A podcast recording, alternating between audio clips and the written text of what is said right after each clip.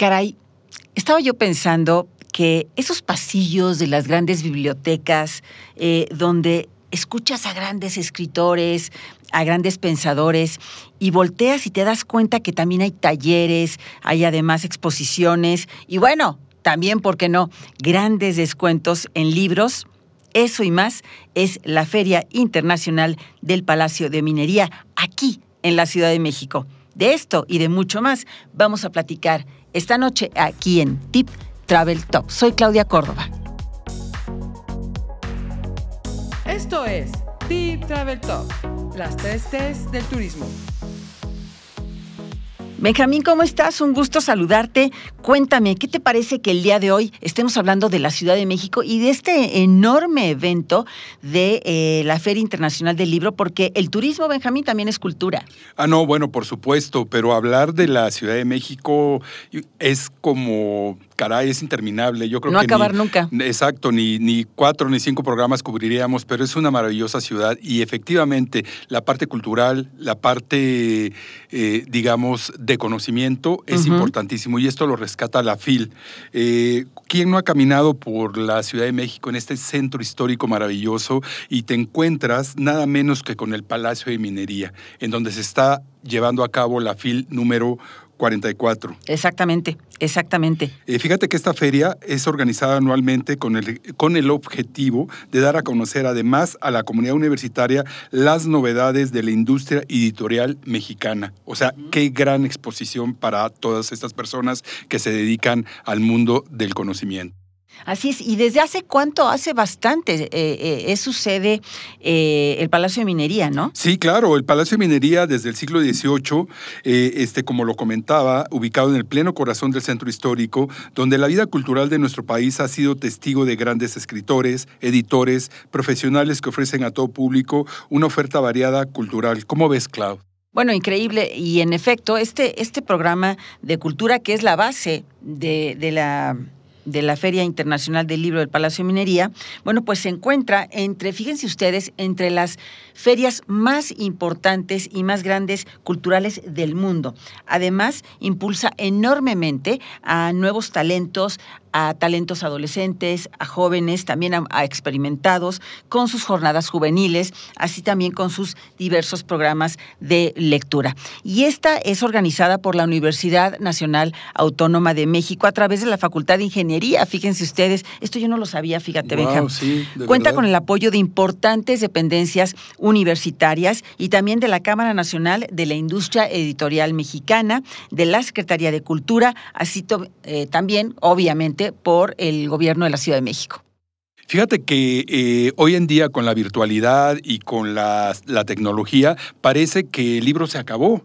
Pero no, creo que la gran experiencia de tener un libro en la mano cambia mucho nuestra manera de percibir el conocimiento.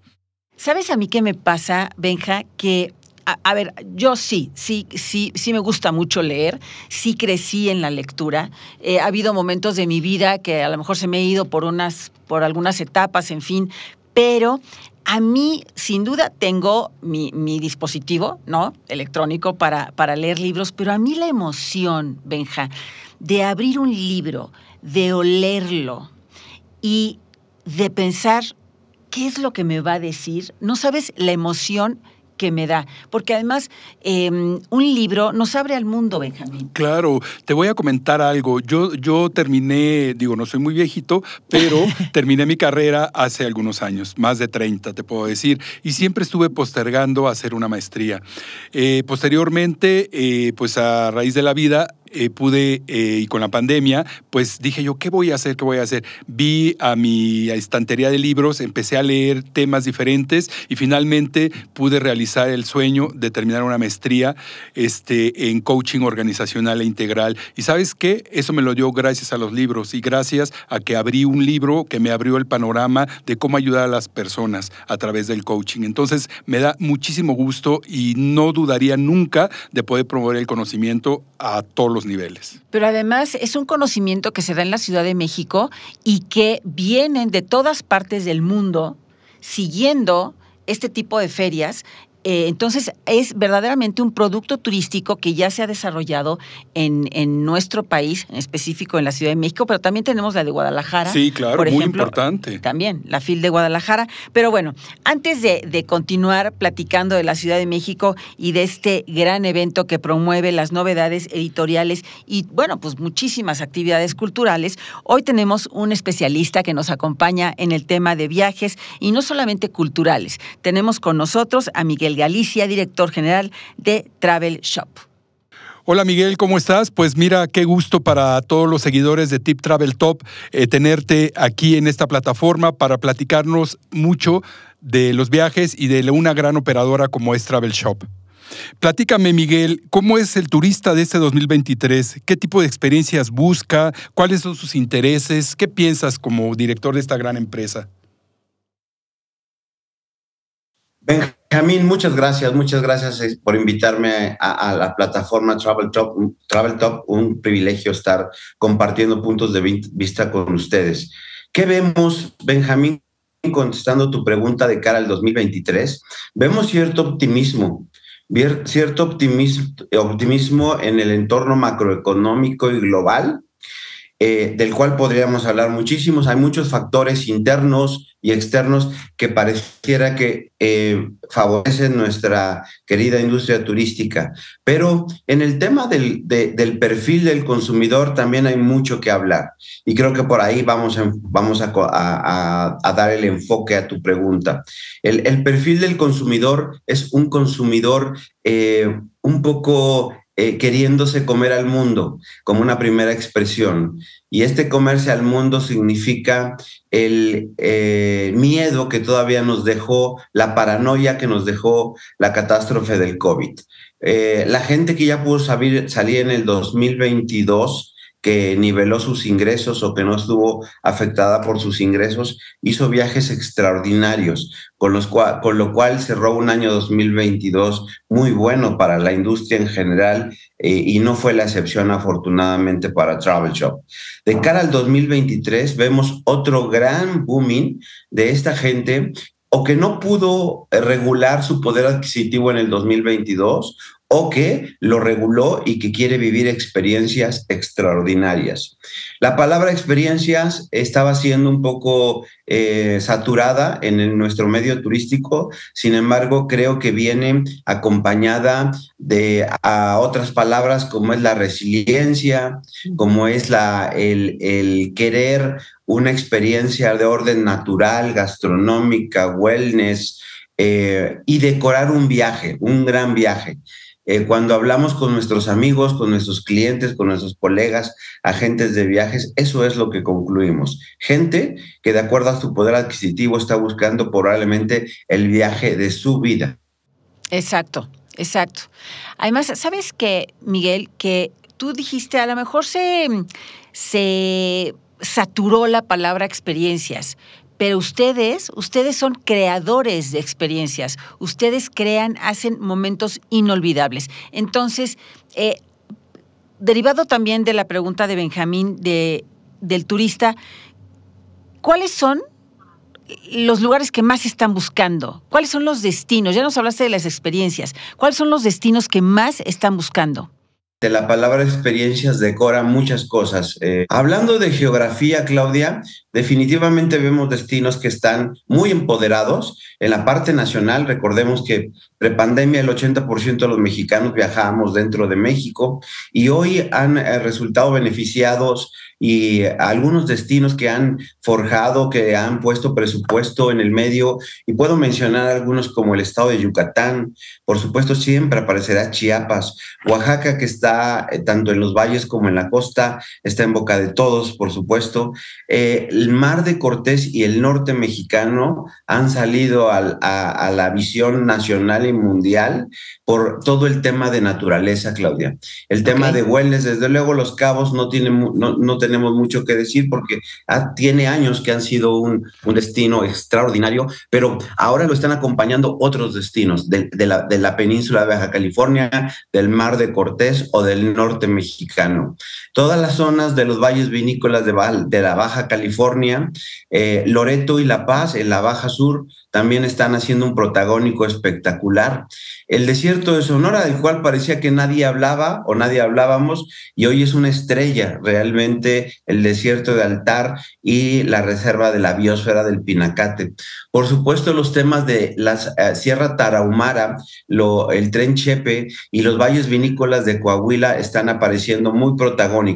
Insisto, pudiera parecer que las masas están focalizadas en la Riviera Maya, en eh, Puerto Vallarta y la Riviera Nayarit y en Los Cabos, pero a la vez están surgiendo y surgieron como consecuencia de estas nuevas tendencias de búsqueda de naturaleza y wellness, eh, todos estos destinos que te estoy platicando. Y finalmente hablarte, hablarte del sur también, el, a Latinoamérica, eh, es cierto, hay una cierta crisis de conectividad aérea con nuestros vecinos del sur, pero Colombia es un gran hit para los mexicanos gracias a esta conectividad. Perú, pese a los problemas sociales, políticos, somos optimistas y creemos que volverá a ser el gran protagonista del 2023 y otros destinos como Argentina o Chile que abanderados con este tema que, es la naturaleza, eh, eh, los espacios abiertos, el wellness, la gastronomía, son también grandes opciones.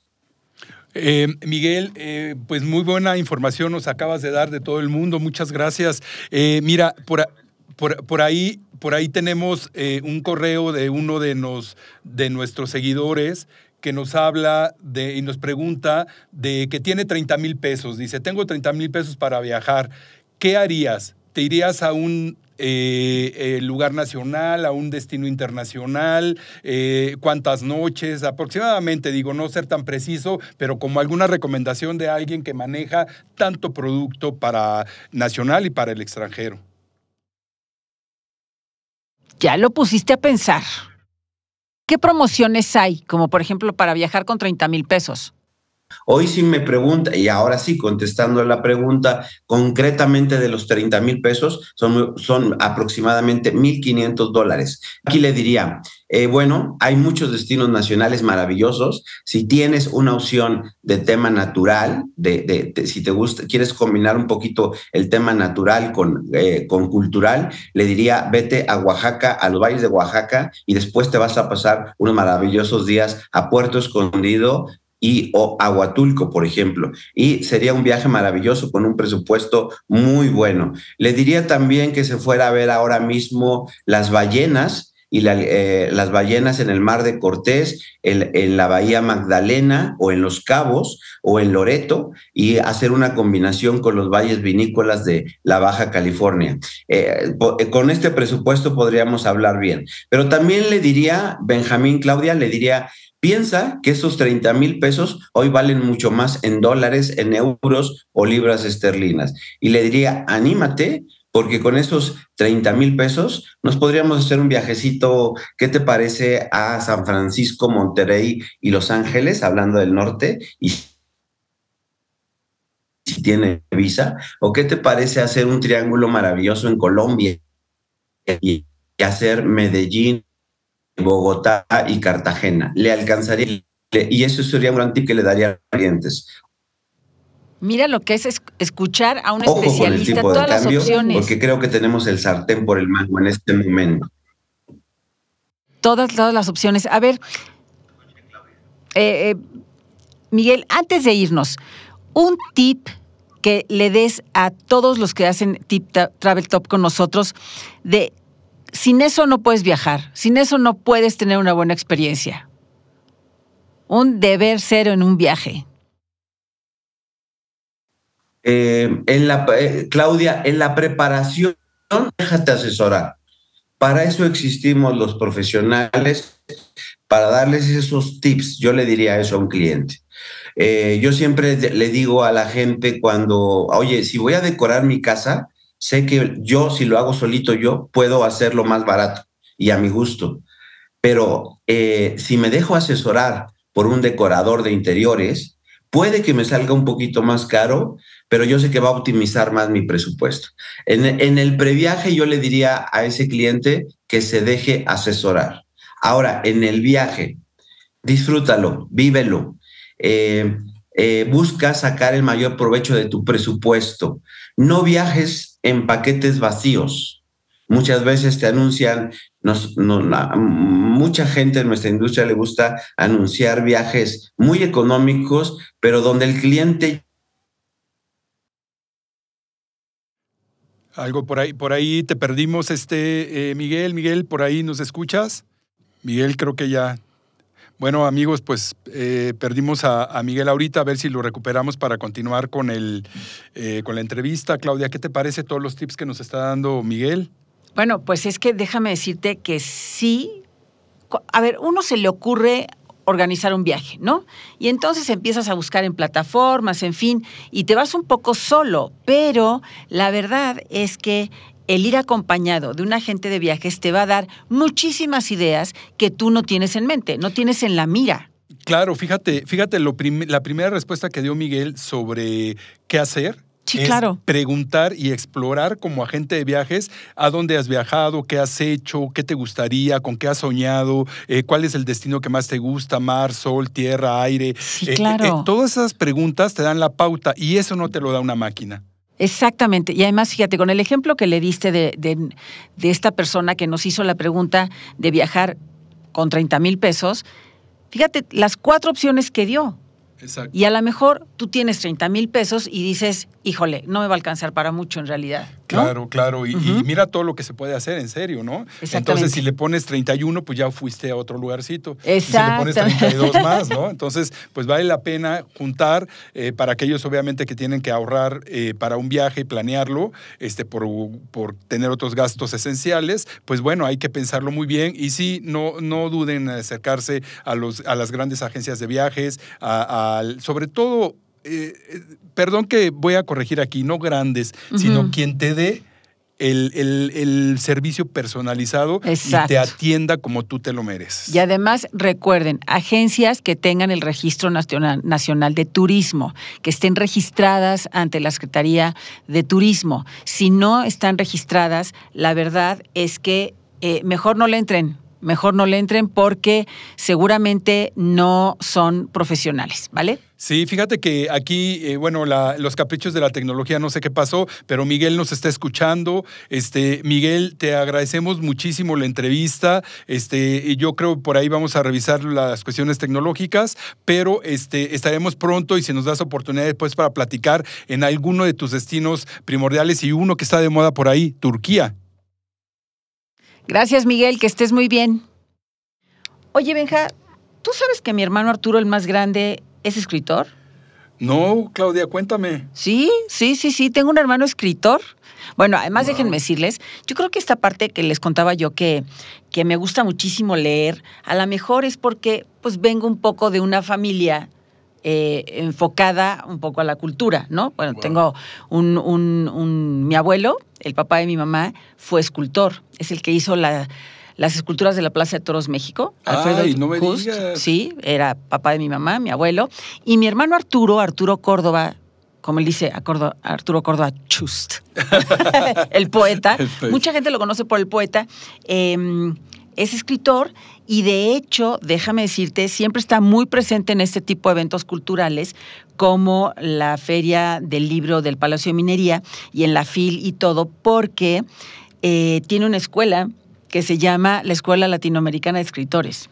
Ay, mira, oh, qué interesante. Sí, sí, sí, sí, sí, sí, tengo un hermano muy culto tú. Oye, fíjate, Claudia, que, que ojalá, bueno, pues para las personas que vayan a esta feria, pues encuentren escritores como, como el poeta, a tu hermano. El poeta. Y, también podrán a lo mejor encontrar a exponentes como Roger Bartra, Enrique Krause, Carmen Aristegui, Margot Glantz, Paco Ignacio Taibo II, Ignacio Solaris y Jorge Volpi, entre otros, ¿no? Quienes promueven toda su, su este, eh, pues todo su talento a través de esta FIL 44 de, la Ciudad de México. Así es, hay eh, lecturas de libros, hay eh, firmas de libros también, conferencias. Fíjense, están representadas cerca de 500 editoriales, Benjamín, de, todo, de todo el mundo. y la verdad es que es un evento que vale la pena ir porque además, como les digo, se ha convertido en un producto turístico. Hay muchísima gente que viene eh, de toda la República Mexicana y de muchos países. Eh, dime, dime, sí, dime. Fíjate, Claudia, que ahorita que estás diciendo eso que de la gente que viene, en, lo personal, pues parte de mi actividad es agencia de viajes. Entonces, eh, manejo Ciudad de México muy bien y podemos armar paquetes interesantes de fines de semana en, hospedarse en hoteles en el centro histórico y de ahí caminar y poder entrar a esta fil y poder conocer a todo esto. Entonces, vale la pena establecer eh, un fin de semana dedicado a la cultura.